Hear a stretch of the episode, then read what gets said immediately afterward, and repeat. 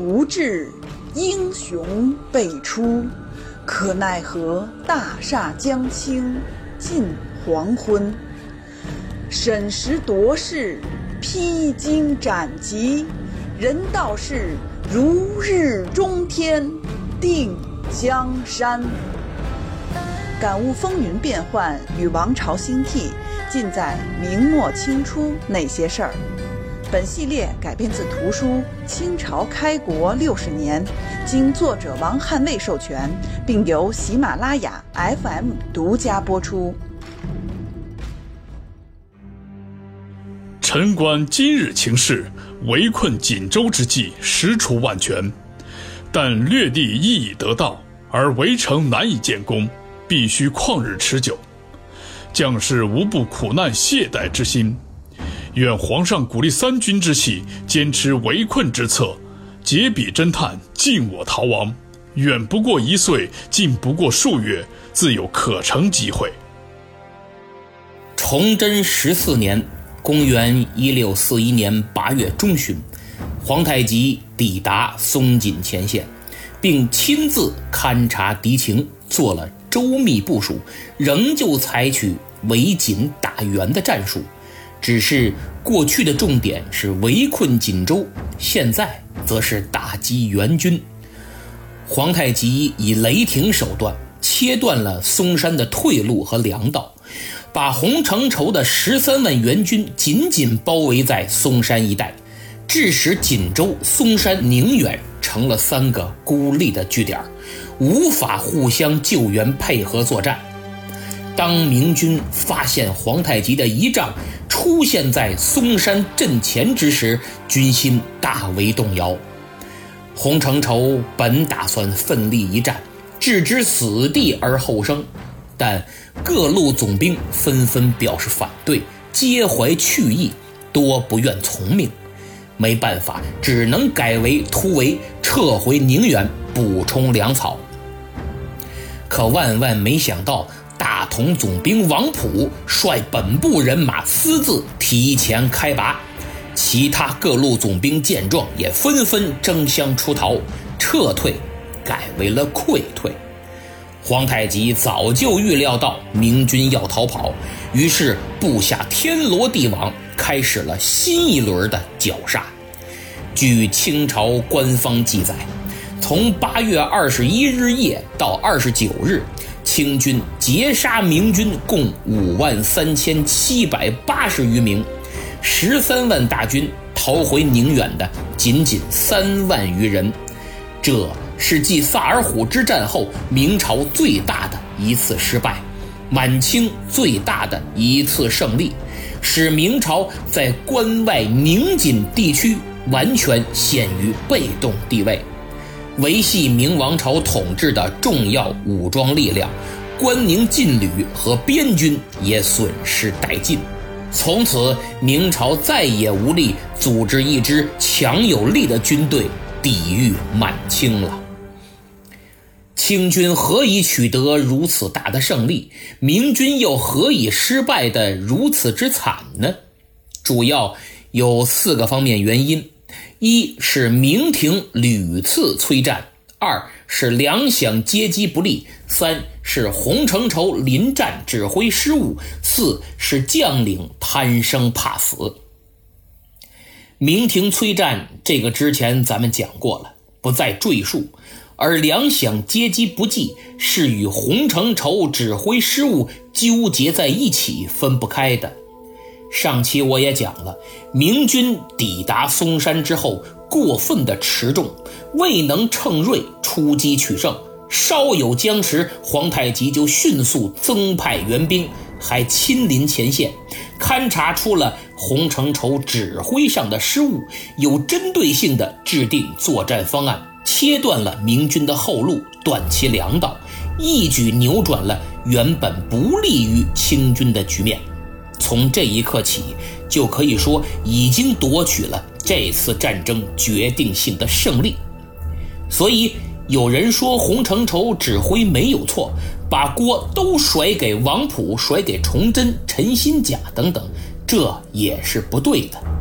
很明显，当时如果几仗下来，发现明军无力解围，洪承畴就应迅速退兵，择机再战。退一万步讲，即使锦州变成第二个大凌河，城池陷落，损失惨重，也要比后来这场大败好得多呀。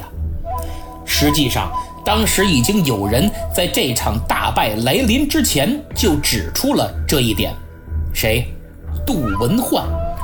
杜文焕是名将杜同之子，杜松的侄子，曾任宁夏、延绥等镇总兵，也是打了一辈子仗，军事经验极其丰富。当时正退休在家。崇祯十四年春，周延儒再度入阁。大家还记得周延儒在崇祯六年的六月被温体仁排挤出内阁，辞职回家吧？崇祯十四年的四月，崇祯下旨又把他召回朝廷，重新启用。据谭谦的《枣林杂俎》所载，周延儒即将回京入阁之时，杜文焕就派人前去相告。说现在形势非常危急呀，内有流寇猖獗，外有胡虏侵略，两线作战对于我大明来说实在是太困难了，吃不消。那么此次救援锦州，嵩山所集结的援军就关系重大，稍有闪失，则大事去矣。相国，你应该现在赶紧给圣上写密奏。急撤嵩山的援军，回守关门，养精蓄锐，蓄势待发。如此还能支撑危局。但若等你入朝之后再说，算算路程，起码也要三四个月了。真到那时，嵩山肯定丢了，山海关危矣。上待相国后言之必听，幸速为计。皇上对你十分的厚爱。你说话肯定好使，别拖了，得赶紧上书。但周延儒满口答应，却不以为然。等他到了京城，进入内阁，果然败报传来：九塞之精锐尽矣。不仅关宁铁骑，大明朝北部边军也损失殆尽呢。后来，杜文焕跟吴伟业说起此事，哀叹不已呀。那么最后一点就是将领怕死，我想大家都很明白，不必说了，可以再听听上期节目。明朝援锦大军嵩山一败，清军可撒欢了，马上就乘胜采取进一步的行动。具体来说，首先清军移营嵩山，绝壕围困，一如锦州围也。就是像围锦州一样。据从嵩山逃出来的军官汪振东说，他亲眼目睹奴挖地为壕，壕上有桩，桩上有绳，绳上有铃，铃边有犬，其脚已及。就是清军不仅挖壕沟围困嵩山，还沿着壕沟竖起木桩子，再拴上铃铛。安排警犬不停地来回巡逻，只要铃声一响，立马放狗，真够狠的呀！这是其一。第二，加强围攻松锦的指挥力量。九月初八，皇太极命正亲王济尔哈朗、贝勒杜度、阿巴泰等人专力为守锦州。九月十二，又命李亲王代善的孙子郡王阿达里。贝勒多铎、罗洛洪等人专力为守松山。据蒋良奇所著《东华录》卷三所载，皇太极传谕说：“锦州嵩山所掘壕堑，可周围巡视；其城外新草，即令我兵割取。”大家一听就明白了，这还是老招。不让城内明军出来找粮草，提前都给收了。第三，为了防止松锦明军突围西逃，关内明军前来增援，皇太极命蒙古科尔沁亲王五克善和郡王荡珠十里等人率军围守杏山和高桥。由此，松锦被围困的明军基本已处于坐以待毙的境地。清军还运来了红衣大炮，环城进攻嵩山，派兵掠塔山和宁远，以堵截明军再次派援兵的可能。至此，松、锦、塔、杏这四城完全陷于了清军的重围之中。这个时候传来消息，说皇太极最最宠爱的关居公陈妃病危。既爱江山又爱美人的皇太极心急如焚。第二天，九月十三日的凌晨，就迫不及待地起驾返回盛京。临行前，他嘱咐诸将要加强对锦州、杏山、松山的围困，一定给我拿下。突围不成，洪承畴就赶紧派人东走小凌河，绕道漠南蒙古，兜个大圈回到北京，向朝廷请兵解救。那朝廷是什么反应呢？朝廷要洪总督竭力死守，徐图大举，就是别着急，等待机会再做反击。反击？拿什么反击呀？用嘴？明朝此时要想组织一支援军已经很难，基本不可能。朝廷命范志完代洪承畴为蓟辽总督，让吴三桂在宁远收罗残兵，还屡次下诏征集各路兵马，但实际上已无兵可用，像样的援军根本组织不起来。况且崇祯皇帝虽然表面上屡次下旨派兵，实际上却未发一卒，跟洪承畴也未通一信。朝廷上还散播要放弃松锦、加强整顿蓟镇防务的言论。更令人没想到的是，当时兵部尚书主张与清议和呀，已经开始了秘密接触，所以对救援松山不甚积极。这么一来，嵩山城内的洪承畴真是愁更愁啊！人多粮少，处境十分艰难，救兵杳无音信。几个月以后，到了十二月，洪承畴以六千人马夜冲清军大营，再次尝试突围，结果人家一直非常警觉，阵斩明军四百余人。没办法，洪承畴只得退入城内，紧闭城门。蒋良奇的《东华录》第三卷里说，洪承畴是欲战则力不支，欲守则粮已竭，欲遁又未敢成队而出。就是打吧，没实力；守吧，没粮草；突围吧，打不过呀。如果不投降，就只能坐困城中，等死。到了第二年，也就是崇德七年（崇祯十五年）的年初，嵩山城内粮草已尽。据夏谢的《明通鉴》第八十八卷中说：“转调路拒绝，何成食尽？”洪承畴派人执密札求粮求援，结果未得粒米寸心，一粒米、一根柴火都没找到，城中严重缺粮。从原来每人每天发米两碗，减至了一碗。后来米也没了，杀马充饥。等马吃完了，就开始人相食，吃人呢。朝廷组织不起来大规模的援军，只能命各路兵马前去解围。结果贪生怕死不敢去的得以保全，去了的不是被俘，就是死于清军刀下。比如。朝廷派顺天巡抚杨省武督师去救洪承畴，可不敢出战，就是不去；又改派副将焦岩前去，可是出了山海关就败没。随后，副将杨震主动请缨，还是兵败被俘。抓到杨震，清军押着他前往嵩山，想让他跟嵩山的守军跟洪承畴。说援军没了，别抱幻想了，赶紧投降才有生路。可杨震宁死不屈，最后连同其他军官全部被杀。实际上，明廷这种做法是非常的不负责任，等于谁愿意为国家出力，谁去送死；谁有担当挺身而出，谁当炮灰。这样的体制，这样的官僚，不亡都没有天理。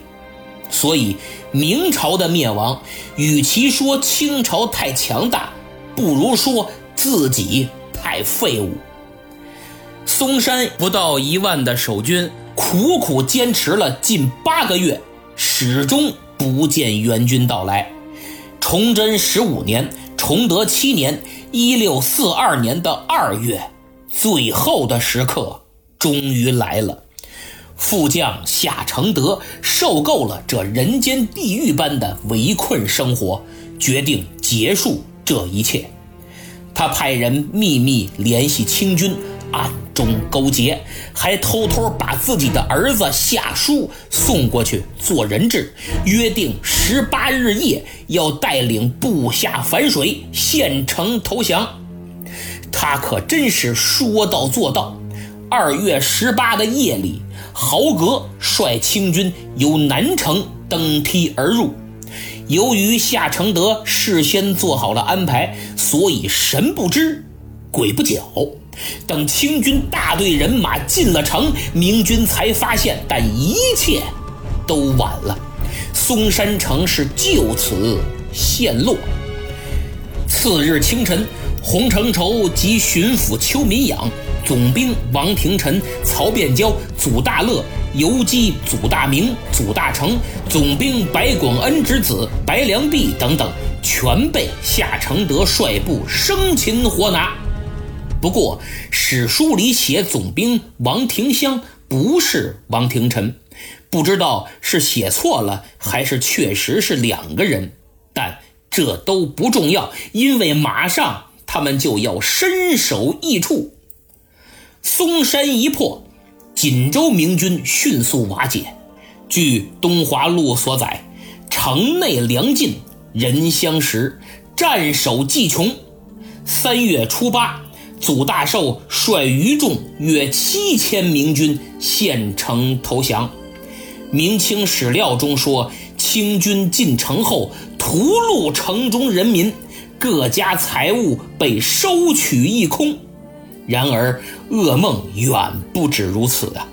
嵩山、锦州陷落的消息传来，皇太极马上命令，除总督洪承畴、祖大寿之弟祖大乐以及妇女儿童外，巡抚邱民养、总兵曹变交、王廷臣以及所存官兵三千二百余人就地处决。夏承德的部下及其家属算是豁免。他后来被编入汉军的正白旗，官居三等昂邦张京，算是用战友的鲜血染红了自己的顶子。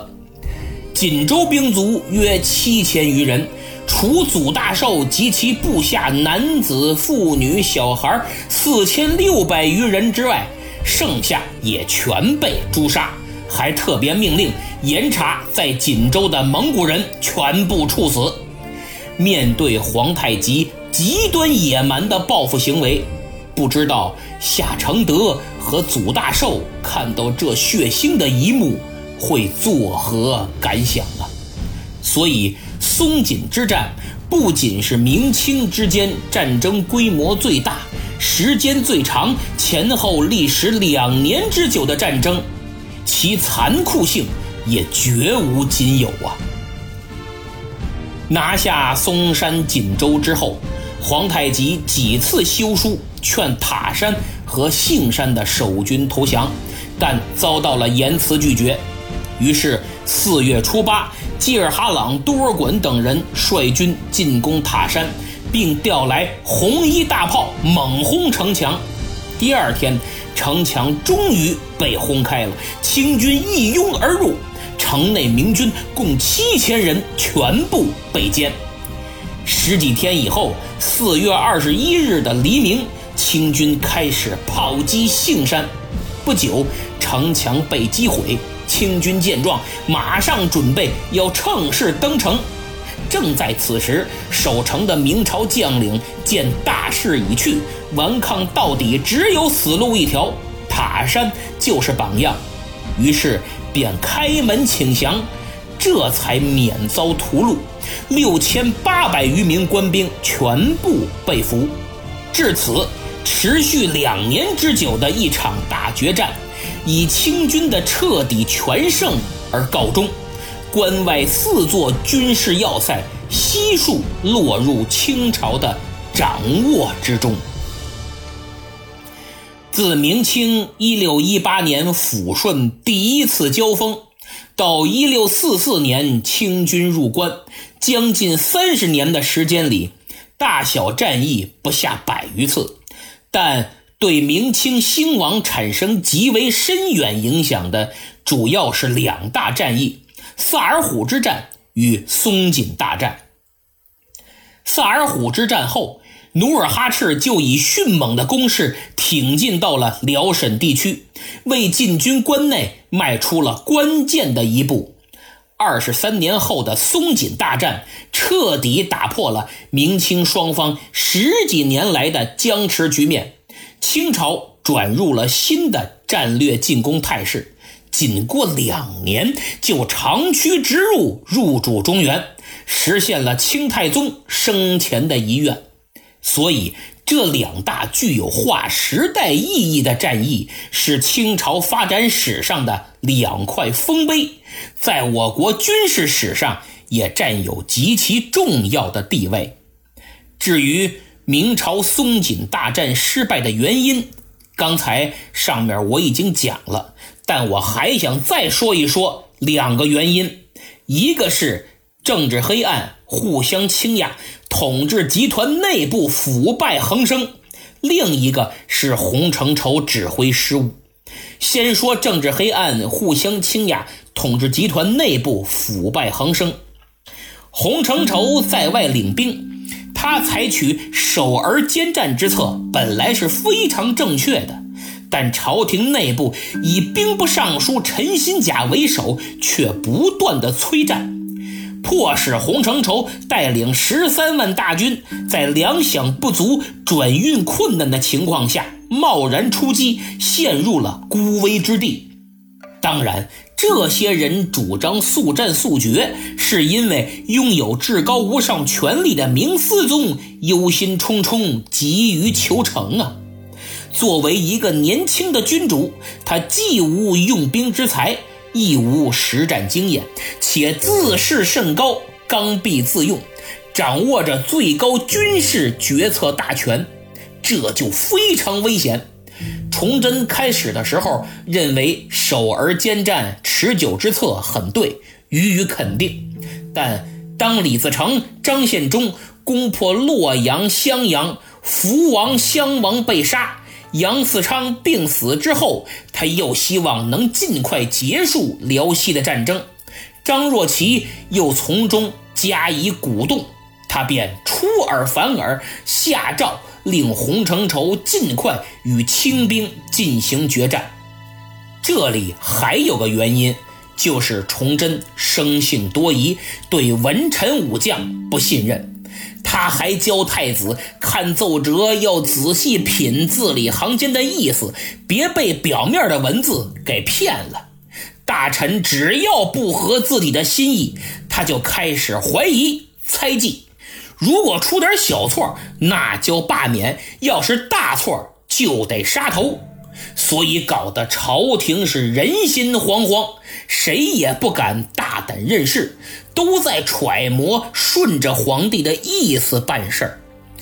崇祯一方面多任用宦官监视大臣，一方面在边关战事频仍的情况下。坚持组织以文臣参赞军务，实际就是监视武将，这使得边将处处受到不懂军事的文官打着圣上的旗号多方掣肘，指手画脚，形成事权不一、号令不一的混乱局面。崇祯十二年的十月，清军攻宁远。宁远总兵金国凤率近万名守军与之交战，使尽力竭，弓箭弹药全打光了，精疲力尽，最后与二子俱死，就是他和两个儿子全部战死。洪承畴当时曾愤慨地上书说：“国凤素怀忠勇，前守嵩山，兵不满三千，乃能力抗强敌，足保孤城。非其财力优也，以事权专，号令一，而人心素也。待着任大将，兵近万人，反至殒命，非其财力短也。”有营武纷纭，号令难施，而人心不一也。就是之前呢，金国凤以副总兵之职守嵩山，以三千人就打退了敌人的进攻，并不是他才能多出众，而是号令统一，指挥权集中，军心稳。等他升为总兵了，所辖部众近万人，反倒战死。这并不是因为他不称职、志大才疏，而是因为他是大将了，必须得配个监军参赞军务，多了个掣肘的，事事受制于人，命令也不统一了，手下也不听话了，战斗力必然下降，失败也是情理之中。这回洪承畴也栽在这上了。不仅崇祯、陈新甲要他改变策略，在嵩山被围的关键时刻，张若琪也和他唱反调，坚持反对拼死一战，同意诸将撤回宁远。这一下就导致了军无斗志，人心不一。王普率军先跑，局面不可收拾。张若琪逃到宁远后，还来个恶人先告状。赶紧给崇祯上书，说都是洪承畴指挥失误，以致今日之败。嘿，多不要脸呐！哎呀，这官场上也只有这不要脸的才能混得好啊！但人民的眼睛是雪亮的。据《国阙》卷九十七所载，当时明朝老百姓都说松锦之败，张若琪一人误之也。就都是他一个人的错，还说陈新甲、张若琪之辈，其肉岂足食乎？生吞了陈新甲和张若琪都不解恨。但说实话，他俩只是崇祯猜忌多疑、刚愎自用的代理人，只是腐朽腐败政治制度的马前卒而已。所以，皇太极在接近洪承畴之时，说明朝君案臣毙，真可谓一针见血。现在来看洪承畴指挥失误，其实这在上回节目里，皇太极勘察明军部署的时候，我讲的已经很透了。总而言之，就是有前权而无后手，首尾无法呼应。忽略了与后方杏山、塔山的联络，这就给皇太极实行围点打援、断其粮道的计策提供了方便。当时有人建议派部分人马驻守于长岭山，以防敌人抄我后路，但洪承畴不以为然呀，反而说：“我十二年的老都师，还不如你一个书生。”洪承畴说自己十二年的老都师有些自以为是了。从崇祯三年的六月被任命为延绥巡抚算起，崇祯四年继任三边总督，到崇祯十四年正好是十二年，两年巡抚，十年总督，哪来的十二年老都师啊？所以洪承畴的轻敌大意。致使指挥出现失误，最终酿成大错。洪承畴与祖大寿被俘以后啊，分别送往沈阳。洪总督最初曾表示不肯投降，被拘押于沈阳北馆，但不久即改变初衷，投降了清朝。关于洪承畴、祖大寿在沈阳降清一事，各方记载如下：明朝方面说，嵩山城陷以后，四月十一，据吴三桂的唐报称，巡抚邱民养、总兵曹变娇、王廷臣与总督洪承畴被俘后，皆被杀死，并说洪承畴被俘后，每日向西南叩拜，临砍时只求速死。朝廷很是感动，命吴三桂再勘察详情来报。七天以后，四月十八，吴三桂再报说，曹变交、王廷臣、邱民养拒绝剃发降清。三月十一已经被杀，但洪都师不曾见着。这下朝廷懵了。洪承畴到底死没死啊？因为祭坛都准备好了，设了九坛，规格属于最高级别了，打算祭奠洪承畴呢。这样一来，就只能作罢。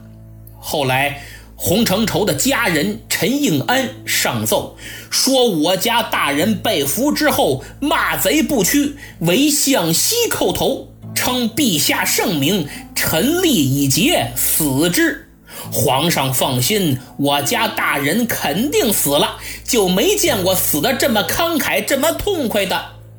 由此可以看出，这个家人所言也都是道听途说，并非亲眼所见。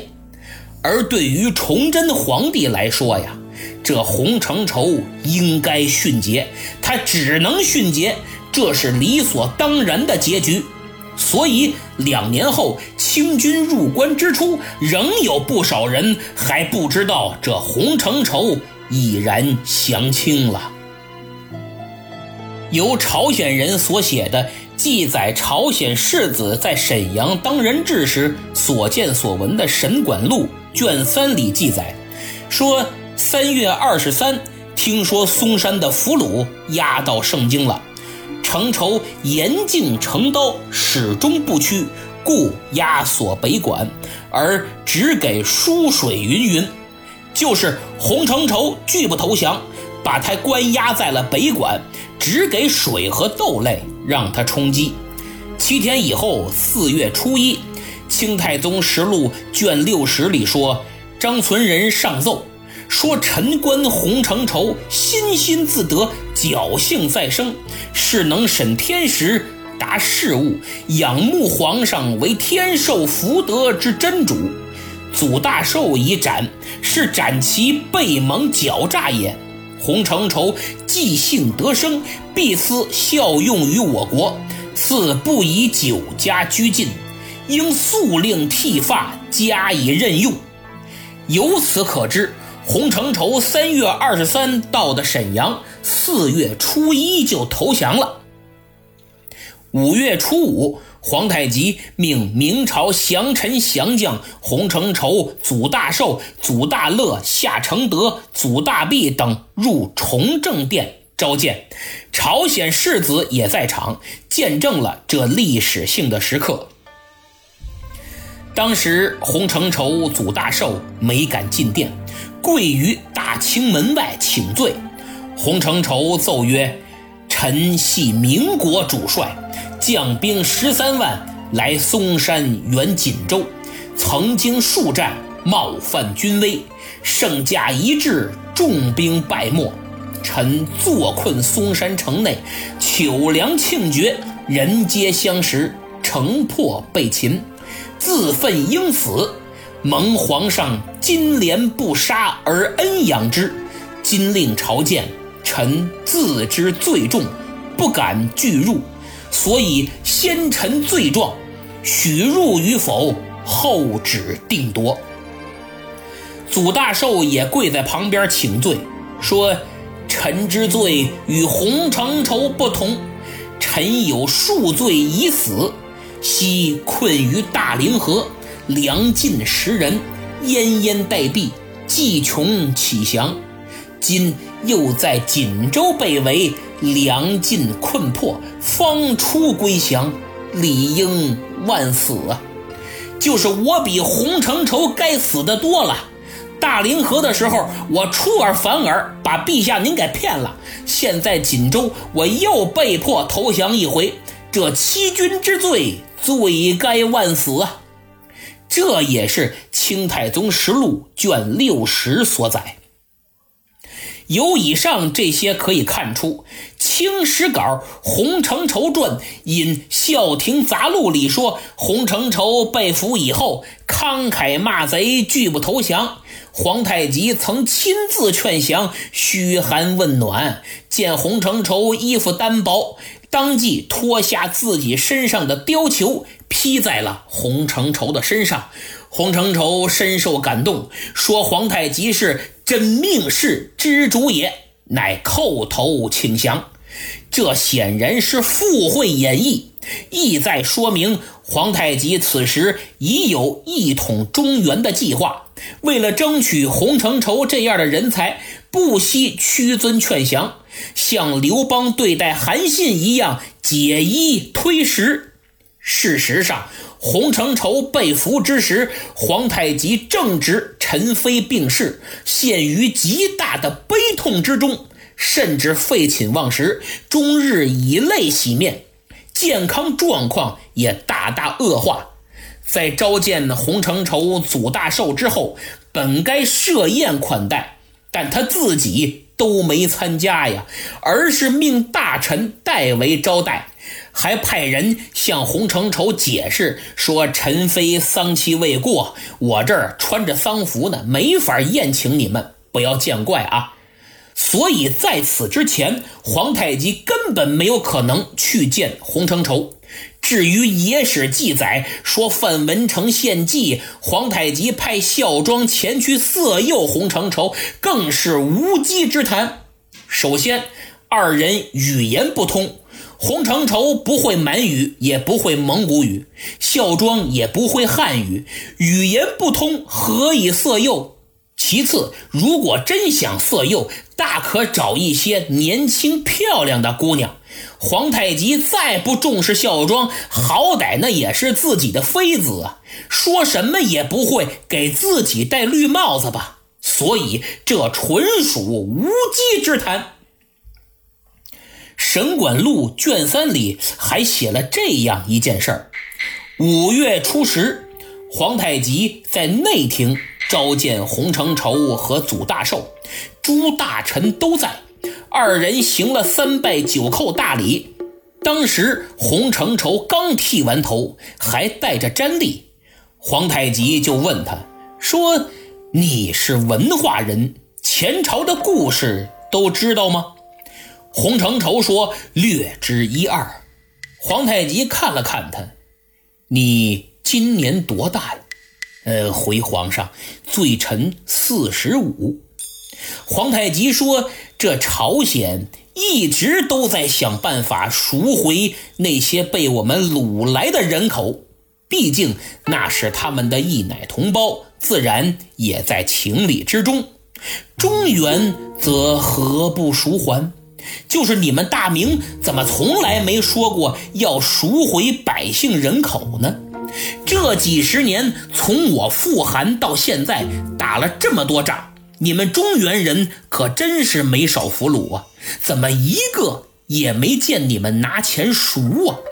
那意思是不是你们明朝人多，我们这儿掳点人对你们来说根本不算啥，九牛一毛啊？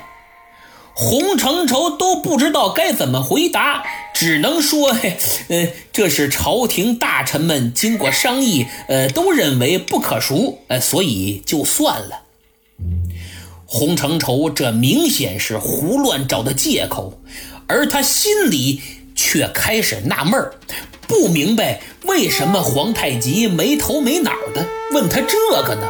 怎么提到赎人了？要赎人也得先谈判议和呀，不议和怎么赎人？哎呦，洪承畴恍然大悟，难道大明要开始议和了？他还真猜对了，明朝真打算议和了。其实从他嵩山被围的时候就开始议和了，只不过议和进展太慢，还没啥实质性成果呢。松锦城破，洪祖二将。被俘了。四天以后，五月十四，明朝派来议和的使者就到达了沈阳。那么，经过松锦惨败，崇祯这次能放下架子，跟皇太极坦诚的和谈吗？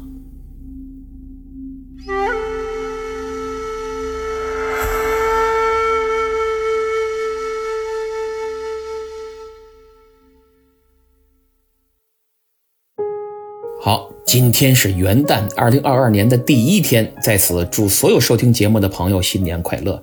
现在确实比较忙，节目更新有点慢，再加上家里最近也有点事儿，所以还请诸位多多海涵。呃，现在看看上期节目的留言区，抢到沙发的是听友，编个名字咋就这么难呢？恭喜啊！踏舟观云留言说：“内卷，朽内败于外呀。”您说的太对了，后面几期我会有好几段关于明朝内卷的评论，也许说的不对，但也算抛砖引玉吧，希望引起大家的思考。以史为鉴，并不是一句空话，特别是朝代末期的历史，出现问题多多，但其实这些问题都不是末期才出现的。朝代建立之初，体制和制度上就已经埋下了种子，只是时间不够，没有显出来而已。加上专制王朝没有纠错机制，就像一个人得了病，不去医院也不吃药，只能生扛，小病养养还能过去，大病只能最后要了命。听友刘说清史评论了好几条，还求点名，这给您点了啊，也不知道您给专辑评分没有？没评赶紧评一下啊，我看现在好像是没有。力挽松紧，马踏圣经，加入了新米团，有了作为我粉丝的专属名牌，希望更多的朋友加入进来。李新鹤求点名，说守护我一年了，是忠实听友，非常感谢您的支持，别忘了点赞、订阅、评分和多分享啊！同时，既然是我的忠实粉丝，那就请加入我的新米团吧，能享受很多普通听友享受不到的权益。魏武尼一上传了为节目打 call 的截图，刘浩真帅上传了为节目评分的截图，还说现在是学生，加入不了新米团，没事儿你就多分享，争取把你们班的同学和老师都拉过来为专辑评分、点赞、多多转发就行。那么，值此元旦之际，再过一个月又是传统节日春节了。我呢，就给大家推荐一份好礼——每日黑巧新年好好巧礼盒，里边有六种口味的黑巧克力各一盒，还附赠2022年的日历一个、王一博明星卡两张、春联一副、红包两个，是送家人、送朋友的新春佳品。这个每日黑巧现在真的很火。如果你喜欢喝下午茶，爱吃巧克力，或者你家的孩子喜欢吃巧克力，那就真值得关注，因为它原产于瑞士，不仅口味纯正无污染，含零蔗糖，碳水化合物比普通巧克力少了百分之二十五，在天猫黑巧克力品类销售额排名前十，是健康零食和下午茶的不二首选。主播专享优惠，立减三十，只要一百六十八元。感兴趣的朋友，请点击节目主页购车图标，或者点击我的头像进入主播主页，再点击我的店。铺前去查看，同时你还能在我的店铺里看到很多书籍、字帖、绘画、临摹等文化用品，总有一款适合你。好，今天就这么着，请大家订阅本专辑，为节目评分，并多多点赞、评论和转发，特别是在朋友圈分享一下，在下感激不尽。咱们西米团不见不散。